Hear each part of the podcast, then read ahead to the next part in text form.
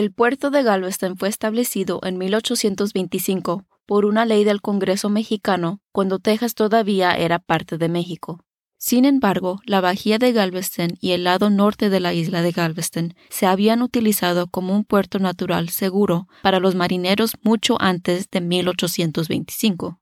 Antes de que el extremo oeste de la isla de Galveston se expandiera a su ubicación actual a fines del siglo XIX, la isla tenía una entrada natural profunda. Este puerto natural había sido utilizado por los exploradores franceses y españoles y incluso piratas que se escondían de las autoridades.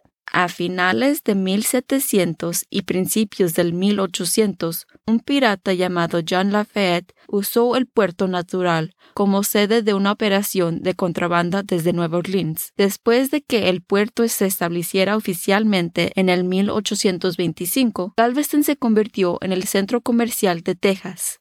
Los tres embarques principales que construyeron el puerto de Galveston durante el siglo XIX fueron algodón, inmigrantes y esclavos. Galveston fue un importante puerto de migración 50 años antes de que se abriera la isla Ellis. Inmigrantes de todo el mundo emigraron a través de Galveston. Muchos tejanos, y especialmente los habitantes de Galveston, pueden rastrear los registros de inmigración de sus antepasados a través del puerto de Galveston.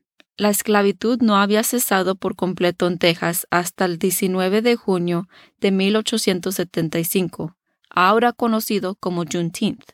Galveston era uno de los puertos de comercio de esclavos más grandes al oeste del New Orleans. Al final de la Guerra Civil, más de 250.000 esclavos se encontraban en Texas. Aunque se importaron y exportaron muchas mercancías a través del puerto, el algodón era rey. A medida que la demanda de algodón en todo el mundo crecía exponencialmente a medios del siglo XIX, Texas tenía la tierra para cultivarlo y la ubicación perfecta para exportar a las naciones abiertas por el algodón. Galveston se convirtió en uno de los mayores exportadores de algodón de la nación.